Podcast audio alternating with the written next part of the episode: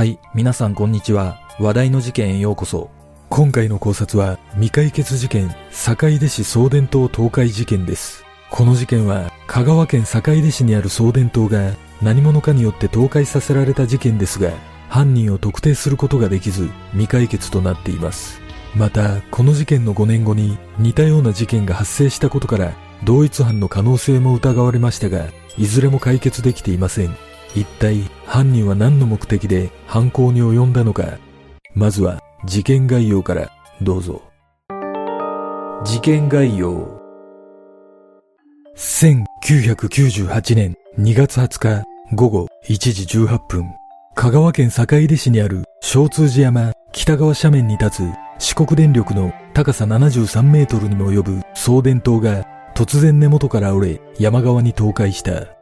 これによる怪我人はいなかったが、周辺の約1万7000世帯が停電したほか、近くにある工業団地の各事業所が操業をストップしたことで、高松市などの広い範囲で約9000個のガス供給も停止し、さらに交通網に関しては信号機が約60機も停止した。当初この倒壊は事故によるものとみられていたが、後の捜査で人為的にボルトが抜き取られ倒壊したことが発覚したため、警察は捜査を進めたが、犯人を特定することができず、この事件は控訴事故を迎えてしまった。そして、時効成立から約数ヶ月後の2003年5月14日、朝日新聞高松支局に一通の警告と題する電波塔を倒すことをほのめかす脅迫文が郵送され、その後、香川県高松市と坂出市をまたがる五色台で、実際に電波塔のボルトやナット十数個が外されているのが発見された。警察は器物損壊事件として捜査を開始し、5年前に起きた倒壊事件と手口が似ていたことから関連を調べ、脅迫文に書かれたある新興宗教団体が関与した可能性も視野に入れ、捜査を進めたが、結局犯人を割り出すことができず、この事件も控訴事故を迎えてしまい、この二つの事件は未解決となり、多くの謎を残したままとなっている。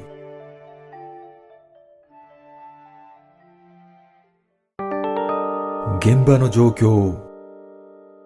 1998年2月20日午後1時18分坂出発電所から讃岐変電所へ送電する高さ73メートルの鉄塔は不快な金属音とともに何本もつながる高圧電線を引きちぎりながら瞬く間に倒れ地面に叩きつけられた。その瞬間坂出発電所では事故を感知した発電機3機が自動緊急停止し倒壊後46時間にわたって発電不能となり工業団地にある5社の操業も停止し復旧までに1週間を要する事業所もあったという。また鉄塔が倒れた際垂れ下がった送電線が瀬戸中央自動車道にかかり復旧までに約5時間半かかるなど交通網にも大きな打撃を与え被害額は四国電力だけで約19億円にも上った。倒壊後の初動捜査で香川県警は落雷などの自然災害によるものだと判断しており現場の保存などもしていなかったがある不可解な状況から人為的に倒壊させた可能性が高まった。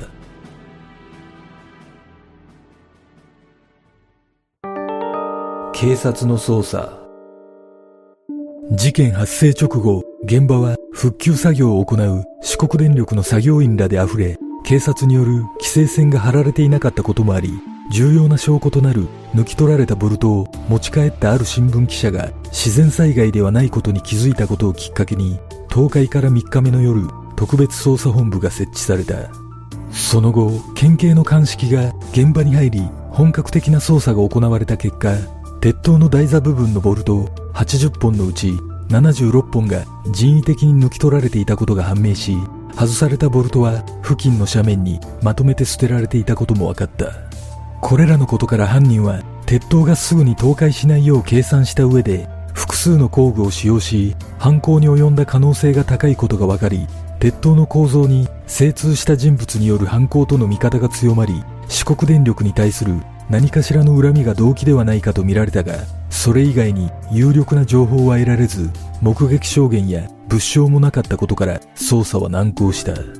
これについて世間では初動捜査の遅れを指摘する声が多く上がり実際事件直後は自然災害との認識だったことから警察による検問などが行われるまでにかなりの時間を要するなど香川県警も初動捜査の遅れが事件解決への大きな問題となったことを認めている。その後資源エネルギー庁が全国の電力会社11社を対象に緊急調査を実施した結果全国各地で倒壊するほどではないものの鉄塔のボルトが抜き取られている事例があることが発覚し鉄塔周辺の約9割がフェンスなどもなく誰でも入れる状態だったことが判明したためこの結果を踏まえて資源エネルギー庁は各電力会社に対しボルト接合部分の溶接やコンクリート詰めをして破壊防止対策を取るよう指示している。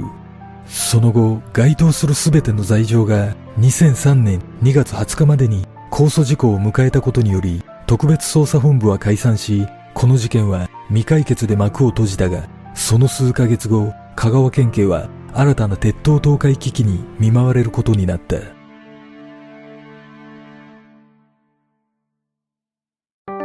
五色台電波塔倒壊未遂事件。2003年5月14日午前10時30分頃朝日新聞高松支局に一通の手紙が届き、その内容は次のようなものだった。警告、パナウェーブ研究所の報道を中止せよ。五色台山中 RNC 電波塔のナットを外した。次は倒す。この手紙は黒いボールペンで A4 の便箋1枚に手書きされ、消印は高松市内の郵便局になっていたが、差出人不明で切手も貼られていなかった。この内容を見た職員はすぐに警察に通報し、捜査員が脅迫文にあった西日本放送の施設を調べたところ、特に異変はなかったが、その南側にある香川県防災行政無線の電波塔で、実際にボルトやナット十数個が外されているのが発見された。警察は5年前に起きた送電塔倒壊事件と状況が似ていることから、同一犯も視野に入れた捜査を開始するとともに、脅迫文に書かれたパナウェーブ研究所との関連についても調べを進めた。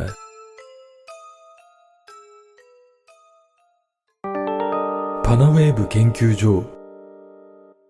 電波塔倒壊未遂事件で最も有力な容疑者としてマークされたのは脅迫文に書かれたパナウェーブ研究所の関係者だった。このパナウェーブ研究所とは福井県に拠点を構える新興宗教団体で1977年頃に任意団体として設立され教祖を中心とした白装束の集団が真っ白に塗装された車で移動する姿が異様だったことから2003年4月から5月にかけてマスコミを中心に大きな話題となり一時的に有名になっていた。当時この団体は送電線から発生している電磁波が人体に有害な悪影響を与えているという外線活動やビラ巻きなどの活動をしておりその電磁波から身を守るためとのことで彼らは白装束を着用していた。実は脅迫文が送られる少し前の2003年5月9日、当時の法務大臣が記者会見の中で公安調査庁がパナウェーブ研究所調査中であることを明かしており、脅迫文が送られた5月14日には虚偽の自動車登録をしていた疑いが強まったとして、警視庁公安部が全国の施設を家宅捜索している。その結果、研究所の代表と自動車整備工場の検査員ら3名が起訴され、それぞれ執行猶予付きの有罪判決が下されている。これらのことから電波塔倒壊未遂事件を起こしたのはパナウェーブ研究所の関係者との見方が強まり、警察は徹底的に調べを進めたが、結局確たる証拠は見つからず、脅迫状への関与も確認することができなかった。その後、同年8月7日には研究所関係者の男性が施設内で変死する事件があり、研究所関係者5人が傷害致死容疑で逮捕されているが、電波塔倒壊未遂事件については最後まで関与がわからず、事件から3年後、器物損壊罪の時効を迎えてしまった。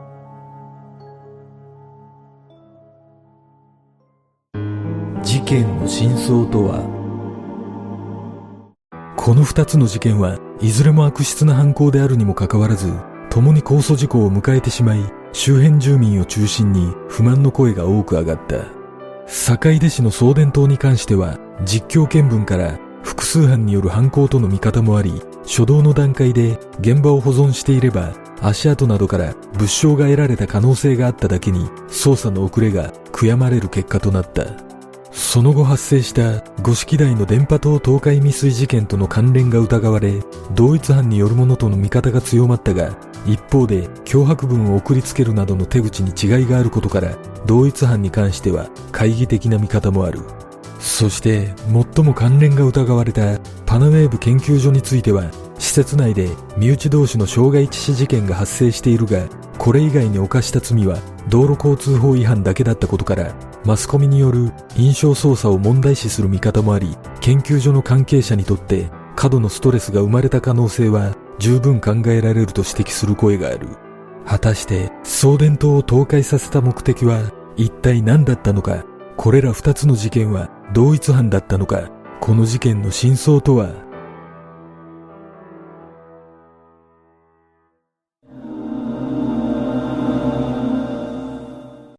この2つの事件はいずれも同じ県内で起きているため、同一犯である可能性は十分考えられると思います。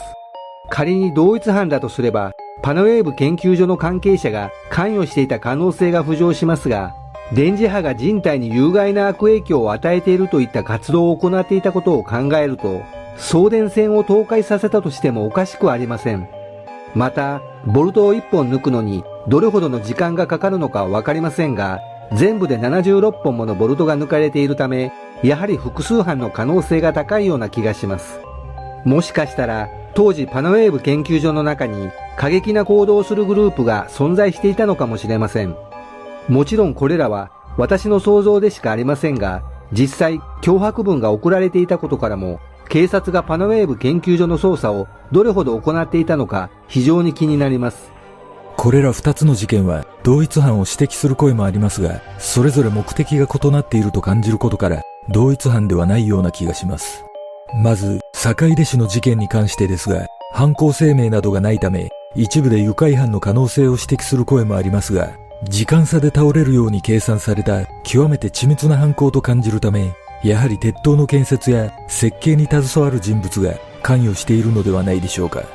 この事件で四国電力は19億円にも上る被害を出していることから犯行動機として考えられるのは四国電力に対する何かしらの恨みで目的は四国電力に損失を与えることだったのかもしれません。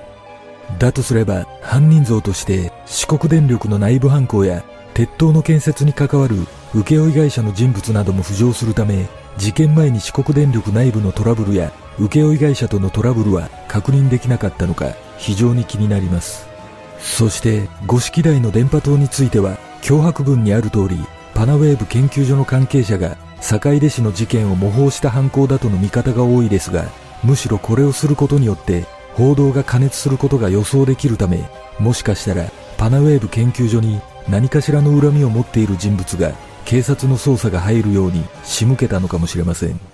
すでにこれら2つの事件は控訴事項を迎えているため解決することはできませんが、送電塔などは重要なインフラを担っているため、器物損壊罪だけでなく、もっと重い刑罰が必要な事例だと感じます。皆さんはどんな考察をするでしょうか？